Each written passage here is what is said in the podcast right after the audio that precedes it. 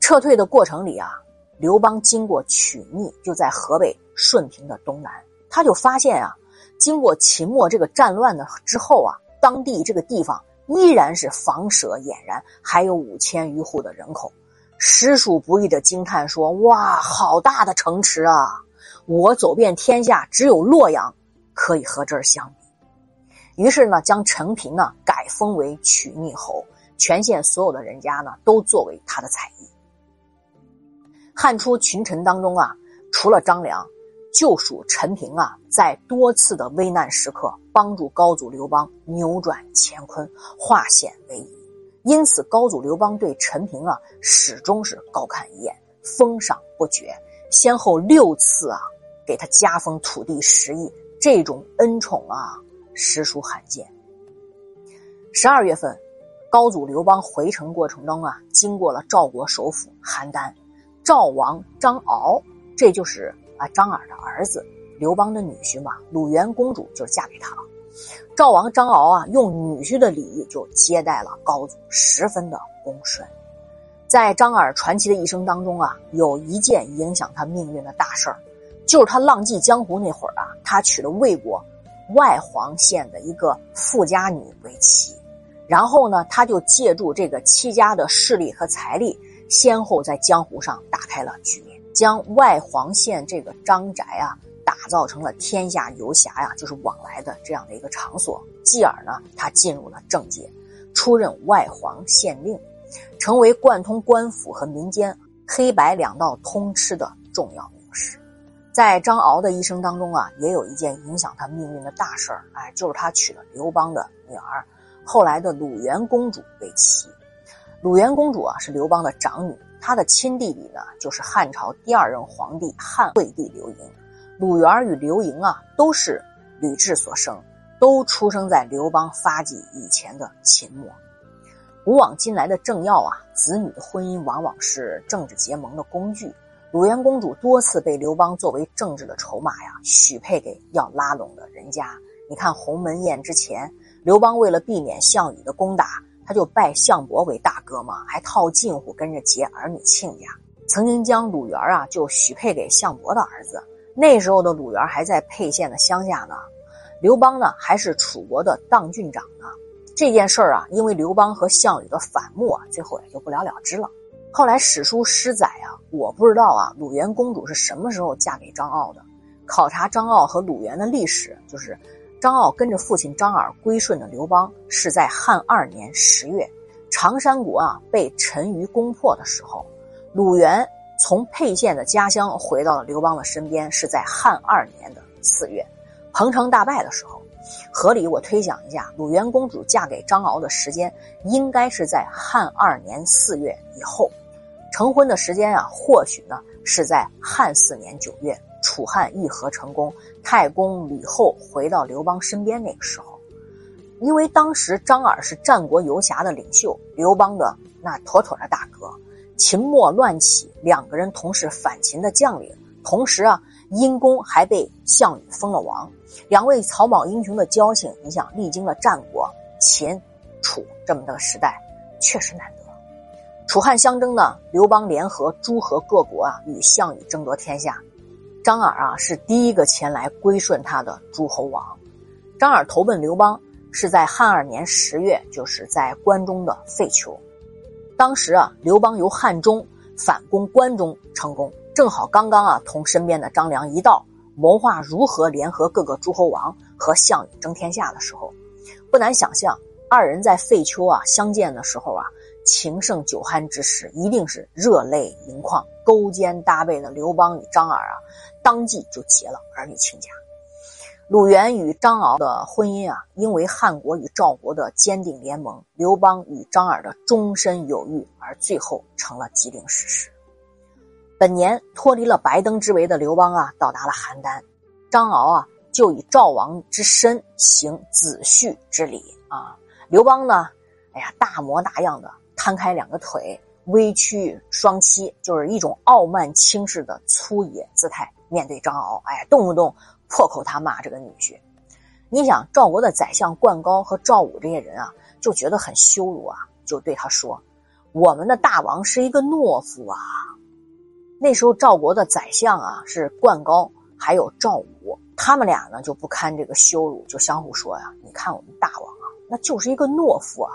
于是这俩人啊就向这个赵王张敖啊去进言，他们说啊：“当初天下大乱，英雄豪杰纷纷崛起，有能力的人啊都先行当王了。你看啊，大王对皇上这么恭顺，可皇上呢？”他自以为了不起，不可一世，都没把你当人。我们要为你做大事儿，我们要把他给干掉。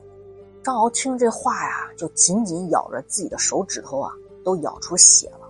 他就说啊：“你们错了，我父亲张耳失去他的国的时候，全是仰仗皇上的恩典，才得以一点点恢复啊。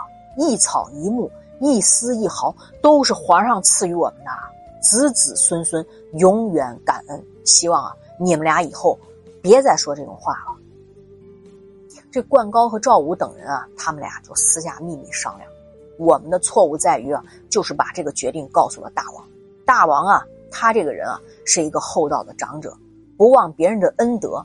但是你看啊，他受到羞辱啊，做臣下的宁愿去死。皇上羞辱我们大王，我们就是要决定杀掉他。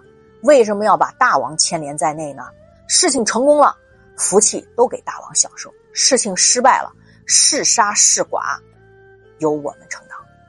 另外一边呀，韩王信啊投降匈奴之后啊，刘邦封自己的哥哥刘喜当代王，就是管辖原来韩王信的这块领地。当匈奴韩国呀攻打代郡的时候，他这个哥哥刘喜就逃跑了。刘邦很生气啊。于是将这个刘喜就贬为了叫河阳侯。随后呢，在十二月份辛卯日，封自己的幼子刘如意为代王。春季二月份，刘邦就回到了长安。当时萧何呀就负责兴建这个未央宫，已经落成了，那是壮丽豪华呀。但刘邦啊，非但不高兴，还大发脾气，就批评萧何说。天下纷扰，那么多战事还没平定，我东征西讨这么多年，还不知道结局是成是败呢。你盖这么个奢侈的宫殿，这是因为刘邦啊，一直都都没有安全感，哎，正是谋杀功臣的心理的一种状态体现。萧何啊，不紧不慢地说：“哎呀，陛下呀，天下还没有平定的时候，宫殿简陋一点还可以将就。”可现在啊，天子以四海为家，假如啊不够壮丽豪华，它就不能显示你的威严呀。另外啊，咱们建的这么豪华，那后世感到就不必再有什么增加了嘛？这不也可以节省民力吗？哎，刘邦这一听也觉得萧何这话有道理啊，哎，就不再生他的气了。刘邦生气是有原因的，汉朝刚建立的时候，这个百姓是极度的贫困，物资也是极其的匮乏。因而呢，也非常不适宜大兴土木，修建这么豪华的宫殿。对此，身为一代贤相的萧何，他难道不知道吗？跟刘邦这么长时间，答案是萧何当然知道。可问题在啊，真正想建立这个豪华宫殿的是刘邦他本人呐。还记得吗？刘邦曾经没起事的时候，在咸阳见过秦始皇，当初他就感叹：“大丈夫当如此也。”现在刘邦既然已经做了皇上，那又怎么可能不向往原来秦始皇的那个排场呢？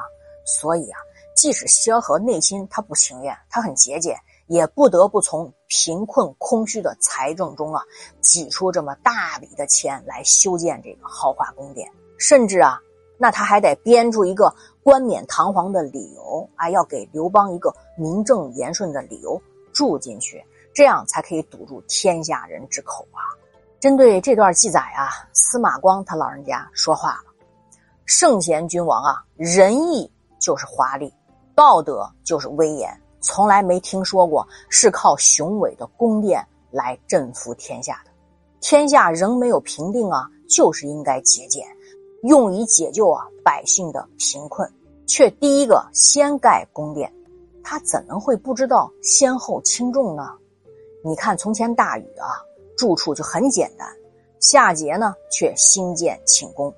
祖先创业的时候啊，厉行节俭，用以教训子孙。到了后来啊，子孙呢，很多都是奢侈淫靡，何况一开始就过分奢侈而竟然说使后世无法再去增添，这不是荒唐吗？到了刘彻啊七任武帝的时候啊，终于因为大兴宫殿而使人民疲惫，未必不是由于萧何开的这个头啊。在未央宫尚未完工前呀，刘邦以岳阳为临时的都城。现在未央宫修建完了之后，刘邦啊就正式的搬过去了。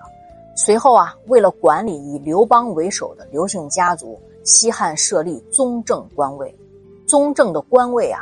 就是西汉啊，从秦始皇开始设立，从那儿给复制来的，就是秦汉之时的九卿之一。哎，主管的是皇族的有关这一些事务。夏季的时候啊，农历四月份，刘邦啊前往洛阳。白登之围，刘邦死里逃生之后啊，对待匈奴的态度啊，那发生了巨大的转变，从征服变成了委曲求全，寻求和解之道。那么刘邦采取刘敬。和亲的主意来牵制匈奴，这个吕雉他能同意吗？我明天分解。明天呀，我们就进入汉纪四第十二卷了。